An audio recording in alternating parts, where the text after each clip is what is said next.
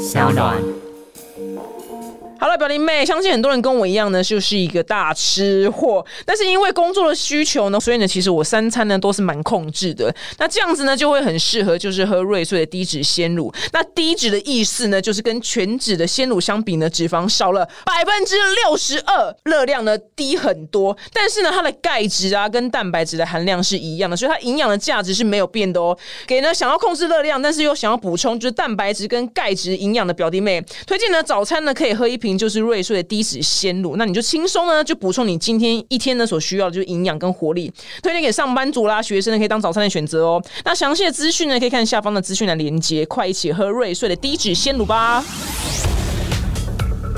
Hello，大家好，我是三明表姐。这一集呢，又是爱情大师真正的大师来了，让我们欢迎四一。大家好，我是四一。哎，你的中气真的很不十足哎，就想还是文人，文人讲话的，文人讲话比较小声。我需要特别讲一下，就是其实我是因为拍，就刚好这一集的主题就是可不可以你也刚好喜欢我这部电影，就是我在里面有客串了一个角色，就是演我自己，就是你自己对对。那我在里面的角色就是类似有点像是广播人员，有口白的部分。嗯，那我记得那时候我去上第一次的演员训练课，嗯，然后就。马上被老师说我讲话速度太快，口齿不清，然后他就叫我回去练习，他就丢了一个音源，就是一个广播的音源给我听，叫我每天听，然后每天要录一段，嗯，当做交作业，嗯，然后就是那时候我才开始去练习讲话速度放慢，然后口齿要清晰一点。可是因为这样子，我就发现我只要。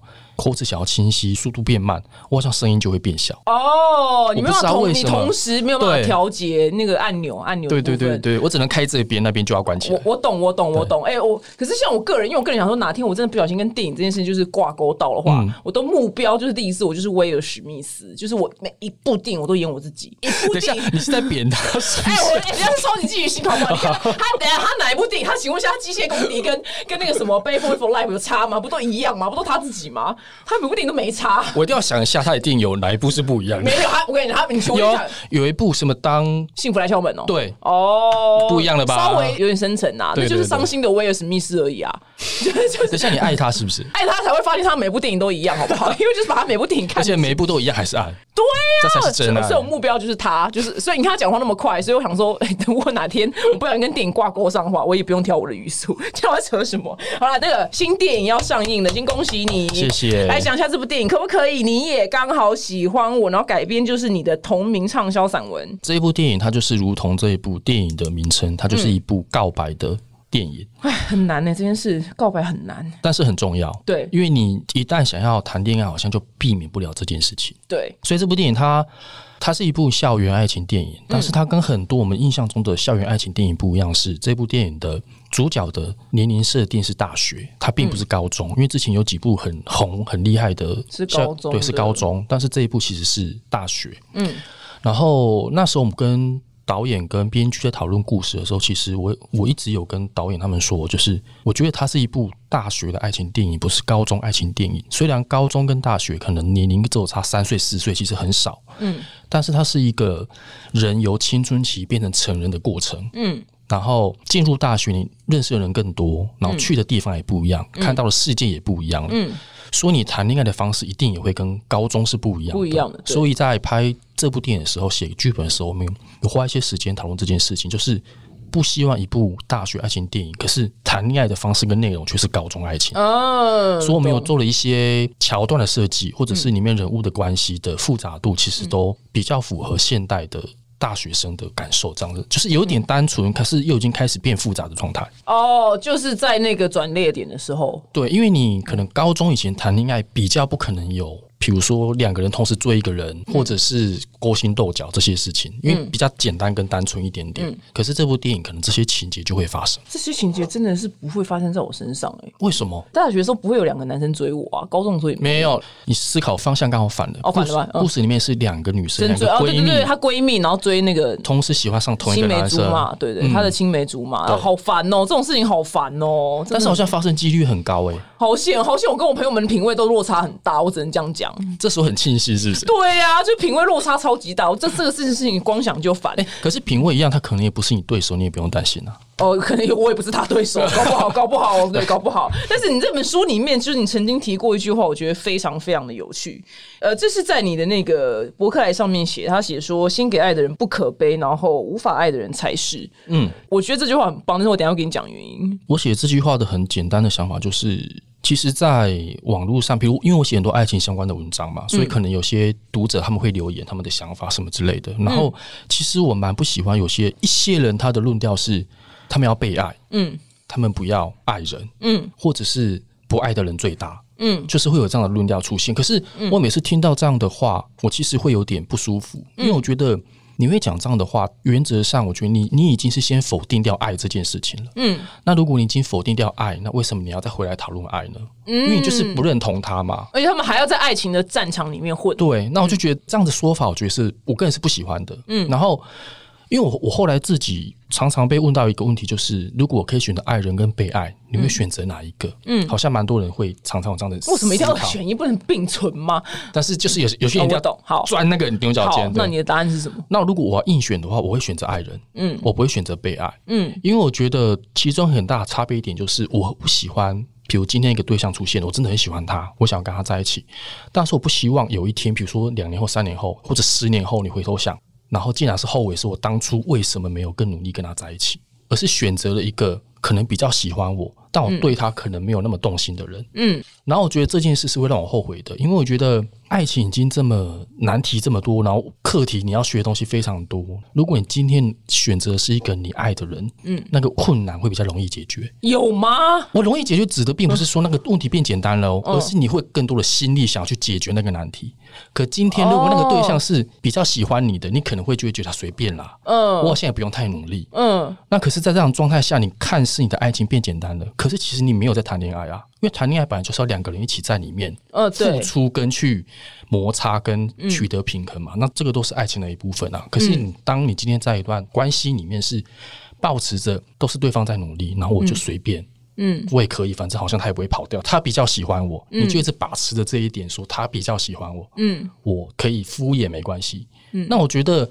其实你不是在谈恋爱啊，嗯，你只是在找个人来爱你而已，但是你没有在恋爱当中，是。对。那我其实会觉得这样子，你到头来只是浪费自己时间，因为这个人可能也不是你最后会跟他在一起的人，嗯，因为可能时间再久一点，你会发现啊，真的跟他在一起好像有点无聊，嗯，但很多人很享受。那我觉得这是个过程，嗯，我觉得好这件事情它是会有程度上差别的，嗯。当然有有有一些是很务实的，是钱财方面的好，嗯，但是如果扣除掉，毕竟有钱的没这么多嘛，嗯，那扣除掉钱财方面的好，有一些好其实是很大众可以做到的，难免会心想说，那今天如果是一个我喜欢的人对我做同样这件事有多好？哦，真的耶！如果能有喜欢的人对我们做那样的事情，觉得哇靠，真的是对啊，不就美梦吗？走路出去，那个动物出来都跳舞跟唱歌，就花一直在飘，就是白雪公主那个状态，就是说鸟都来唱歌啊。对，我会选，我会选爱人，嗯，就是给自己一个机会去遇到一个，嗯，也不要去找一个就是你知道好像不会跟他在一起很久的人，然后花那么多时间在他身上，也刚好喜欢我这件事情是真的是。有可能万分之一吧，我觉得真的非常非常非常非常的难，而且这件事是放诸四海皆标准，就是不分人种、不分什么年龄、什么全部都是一样的，对，都是一样。但是因为那个呃，我曾经有。遇到一个男子，但他就是所谓的那种纯粹的花花公子，就是有一个就是所有事情都干尽的一个女女性的朋友，但不是女朋友。但是女生最后当然伤心，离开，因为女生一直想要跟他是正式交往，但这男生就不肯嘛。然后后来那男人就在讲一句话，他说：“我真的不懂什么叫爱一个人呢。”他说：“我可以爱我妈呀。”但是什么叫做爱一个女人，我真的不懂。然后我当下想说，呃，他说你就跟你妈交往就好了，还是你跟你妈打炮嘛？我说你有什么毛病啊？但是我现在总算理解他很可悲，因为他当时讲这句话的时候是以一个高姿态的姿态来讲。那因为我那时候不懂嘛，但我是没有喜欢他或怎样，我只是想说，呃，怎么这么恶心啊？是说这种话？对，但是现在我原来想说，原来他蛮可悲的，因为他说他不知道什么叫爱一个女生，就是所以那女生很受伤嘛。所以其实可悲是这个男人，不是那女的。是，嗯，我我自己觉得在谈恋爱里面，如果你还有力气可以去爱别人，这件事是非常重要跟珍贵的，因为这就表示你有那个能力。嗯，你要保有这个能力，你才有办法。有一天，虽然这个有一天不知道是哪一天，嗯，但是你要继续保有这个能力，你有一天才有可能去遇到一个跟你对等的人出现。哦，对。但如果你这个能力你一旦消失了，就算那个人出现了，你可能也不会有办法跟他有进一步的关系。哎，那我问你哦，因为我觉得很多女生问过你这个问题，就是他们付出了一切，但是那个帮你先设定女生比较多啦，嗯，然后所以那个男的就是所谓刚刚那个讲的，就是我我自己讲啊，就是性无能，就是他是爱无能，他们自称爱无能啊，是。这样子的女生，你会给她什么？就是现在爱上一个爱无能的男生的女生，你会给她什么样的建议？大前提，我会先说说的爱无能这件事。其实我不确定这个男生，刚才表姐口中这个男生是不是真的爱无能这件事，我其实我不确定。我也不知道，因为他自己讲。对，因为有时候说着这句话的人的原因，那是因为对象是你哦，所以他才说他爱无能。我懂，我懂意思，我懂意思。对，今天换个对象，他可能就不是爱无能了。所以。有可能问题是在你身上，嗯，这个你身上不是说你是你是错的，而是你不是他要，他不是他要的，对，所以他才会说他爱无能，嗯，对，那这是第一个，然后第二个，如果是给这个女生的建议，我会觉得，我其实，在常常在文章当中，我都会说，爱一个人或者是做任何事。有一件很重要、很重要的事，你一定要做到，就是你要设好你的底线。嗯，就是我觉得你可以很努力去爱一个人，或者很拼命去爱一个人，甚至是你可以付出很多很多，我觉得都没问题。嗯，但是你必须要替自己设好底线。比如说，那个底线可能是个时间，或者是某一个精神方面的设定，我觉得 OK。你必须要帮自己设好，然后当这个底线你觉得到了，我觉得就可以了。嗯，这个底线很重要的原因是因为。这样才可以阻止你去做更多无谓的尝试，就像买股票一样。嗯，那这件事其实是很多人不知道的哦。因为谈恋爱的人常常会犯的错误，就是包括我自己可能也是，就是当你喜欢一个人的时候，你觉得你付出这么多了，对方应该会喜欢自己吧？哎，好像还差一点，那我再付出更多，他可能就会再把那那些给我了。对对对对，那你就无止境的陷入这个状态，就是你一直想要再给更多，给更多，然后赌一个。对方有一天会爱上自己的这个状态，嗯，但是你这个设定其实都是你自己设定的，你自己假设这个情境，对方有一天会因为你一直付出、一直追求，他会爱上你。可是这是你假设出来的，嗯，对方从来没有假设这件事情。就像表姐之前提到，就是有些人他只是享受被讨好而已，嗯哼，他压根都没有想到说，你因为对我这么好，我有一天我跟你在一起。嗯，对，其实有些人是完全不会这样思考，他只是喜欢有个人对他好，对他嘘寒问暖，他只是享受这件事而已。嗯，对，所以我觉得你当然无法去要求男生对方一定要喜欢你，但我觉得你唯一能够做是回头要求自己，认赔杀出的时候就认赔杀出，不要赔钱，孩子丢钱进去。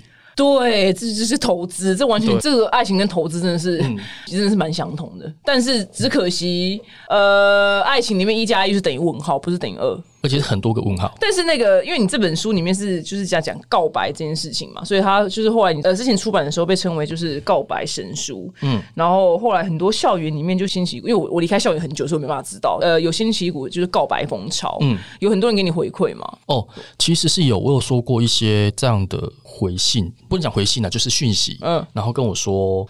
就是有人拿这本书告白，然后甚至有一个故事是因为这本书他们要结婚了，然后找我去吃喜酒。天哪，你真的是月老月老啊！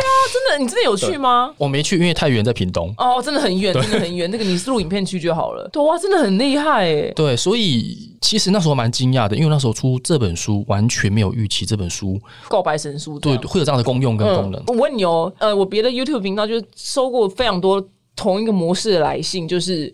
呃，女生跟这个男生就是已经就什么事都干尽了，然后，嗯，但是男生都没有开口要在一起，嗯，但是女生，我想女生只要这时候讲一一句话，必死无疑，叫做我们现在什么关系？我讲必死，到底在这个 moment 的时候，比如说他们已经这样两三个月了，嗯，但男生都没有没有讲什么，嗯，这个时候女生该怎么做？因为我觉得不该是告白。但如果是依我的个性，我会问。可是我跟你讲，问的那一句，我们现在什么关系？温系。但是，所以表姐，你其实你就其实已经知道答案啦，就是那个女生跟那个男生就不会是情侣关系啊。你有没有问，其实都没差。可是你问出来，其实就是给自己彻底死心了。呃，可是朋友有他们来信的时候是说该不该问，可是我我我只能给他答案是你问了一定必死，但是我不知道该怎么去解决这个状态。但是不问也是必死啊，不问也必死嘛？不问他至少还可以现在可以享有这个这个人还在他旁边。但是这样就忽略一件事情，他会想要问，就表示他不甘于现在的关系。对对对对对。所以我的意思就是他必死啊。哦，他必死。对啊，他就是不想要现在的关系啊。嗯，不管问不问，大家都是必死。只是问了之后，我觉得可以让自己死心。哦，那你不问，就是有点像是你配合对方想要的关系，嗯，跟他继续在一起了。嗯，所以这种状态是绝对不能告白，我觉得是不能诶。但我不觉得。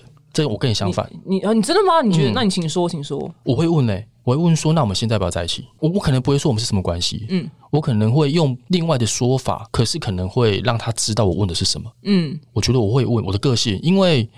我后来会觉得拖拖拉拉这件事很烦，很烦啊！我没有那么多时间浪费。哎，你有粉丝问过你这个问题吗？我们这个问题是很常收到，哎，超级长。有问过，但是有问过，对，就差不多都是个模式。其实是爱情里面的，老实讲，就是我觉得大部分的情境都是主要的主架构都是对一样，但是故事不同而已。只是但是大方向是一样。那你怎么回答他们？你还是建议他们呃直接要让问吗？其实我一贯。常态的回答方式，我都会觉得你要问别人之前，你不如先问一下自己好了，先对自己提问。我觉得这件事很重要，因为有时候你在问自己的过程当中，答案就跑出来了，你根本不用问对方。所以我都会请他先问自己说：你先问自己，你想要跟对方维持什么样的关系？如果你觉得现在的关系是你可以接受的。那你什么都不用做，嗯，就这样子，嗯。但是如果你觉得你想要跟对方有进一步的关系了，比如说是有个跟他朋友面前说这是我女朋友，对，这样的称谓出现，就是你要被证明了，嗯，而不是被藏起来那个状态。如果你心里面是要这个状态的话，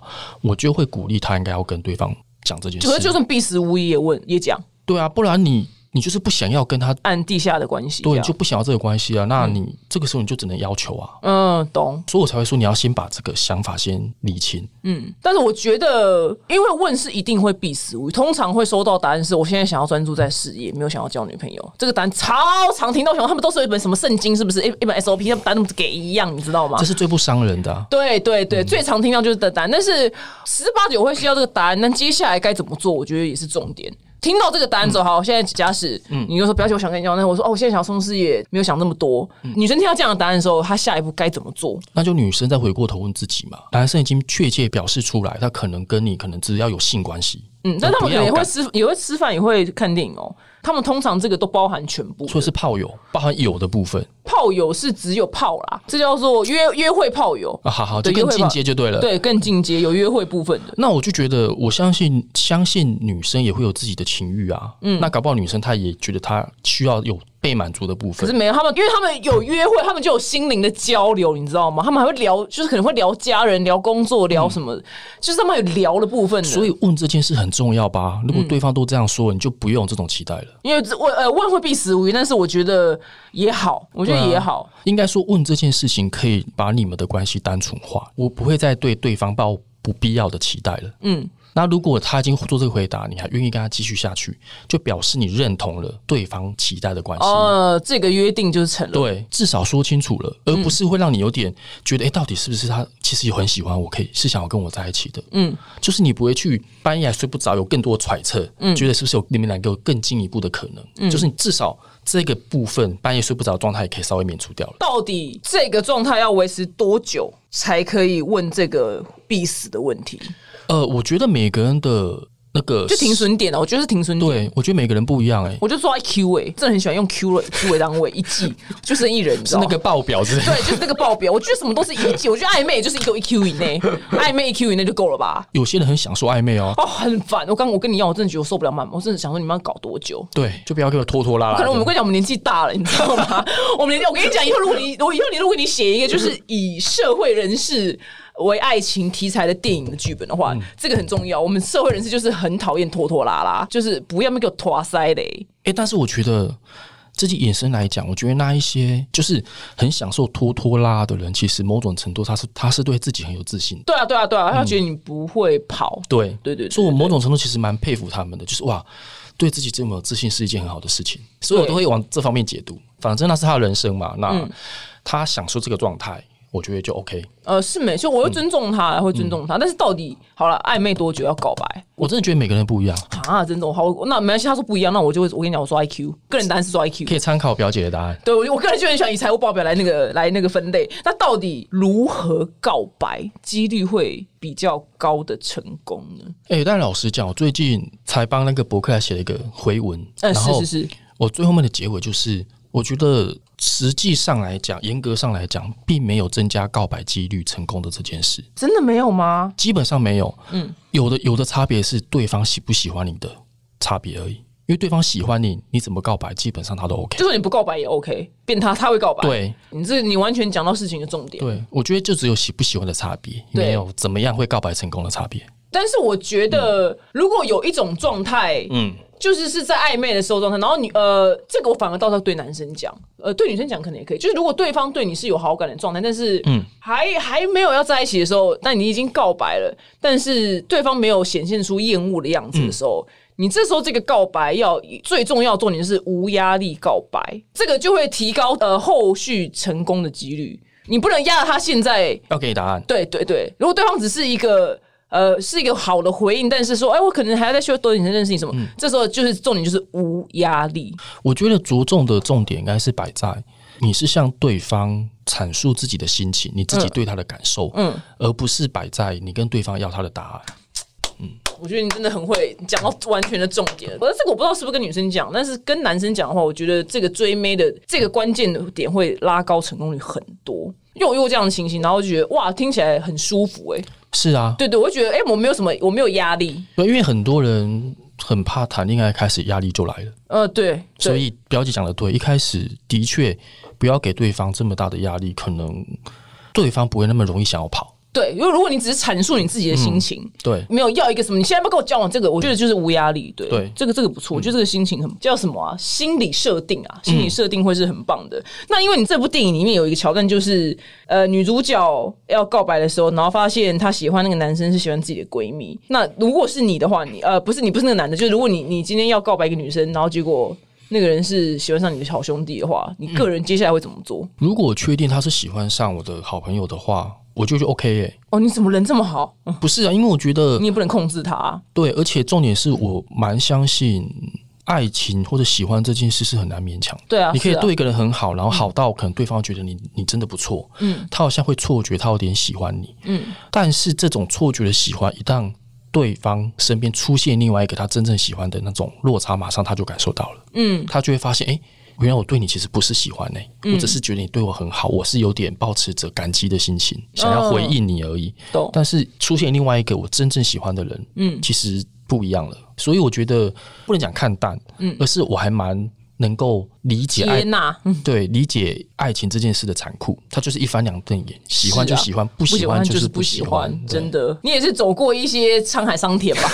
对，我们走过沧海桑田，才能做出这这种这种理解。对对对。但但是呃，这个我可能是我我个人可能不会帮他追，但是就会就是说哦，OK 啊，那就是希望你成功这样。那我可能不至于帮对方追。对啊，帮对方追真的是很大爱了。对啊，这个太难了，我觉得我没有办法。哎，那那那个，因为你这是。是你找主题曲的时候，那选那个歌的时候，就是经历过很多波折。那最后为什么是选择邓紫棋小姐的歌呢？主要原因就是邓紫棋很红啊。哦，懂。然后张惠妹请不起，都很贵，都很都很贵，都很贵。邓紫棋也很贵，对，都很没有。我们那时候讨论的点是我们第一个想法是这部电影的 TA 是大概是落在什么样的族群？嗯，然后从那个族群去回推他们喜欢的歌手有哪些。其实我们是这样回推过来的，嗯，然后从里面，老实讲，就我们自己做的理解跟调查，邓紫棋毋庸置疑她是第一名，真的有，嗯，哦，我以为是兄弟本色啊什么之类的，应该也是。不太一样，不太一样，对，不是跟你的电影不一样，对。呃，那我们接下来，因为我们今天在节目开始之前，有在 Instagram 上面，我们上上 Instagram 上面问一些就是你粉丝的问题，像他们想要问你什么，你有想要回答什么问题吗？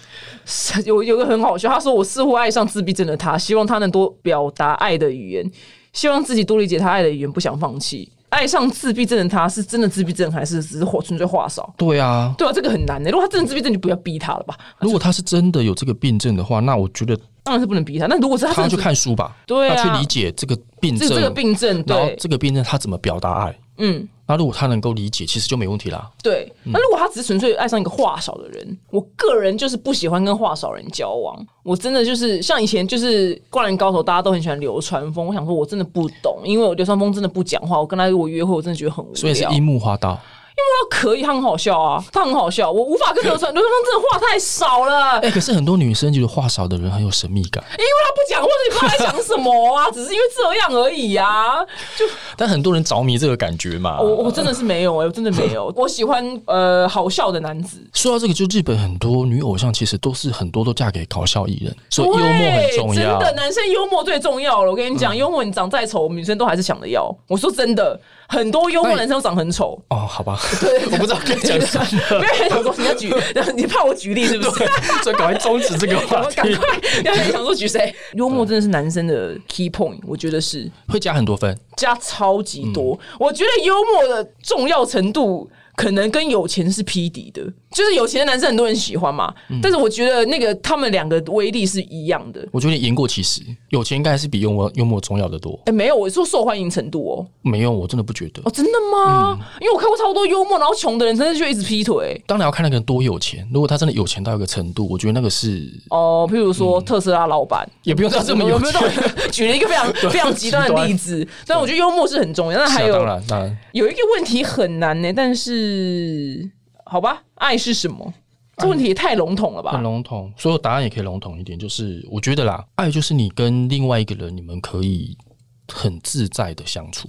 哦，好，那我再帮你把这句话补完。好，你们可以一起做任何事情，也可以一起不做任何事情。嗯，然后都是轻松的状态。是对，所以我帮你帮你完整这个答案。这刚好我不知道在哪，不知道什么什么书上面看到的，所以才有才会有那个记得。那你那个这部电影拍摄过程当中最大的挑战是啥？最大的挑战，除了刚刚开场说的那个要练说话这件事之外，另外一个挑战其实是，老实讲，对我来讲，反而不是拍的过程，而是等待的过程。等什么？这部电影其实从一开始筹备到最后真正开始拍，大概花了五年的时间。这么久，五到六年，这么久，超久。然后好不容易拍完了，就是你真的觉得哇，等了五六年的时间，终于开拍了。然后拍摄过程很顺利，可能两个月就拍完。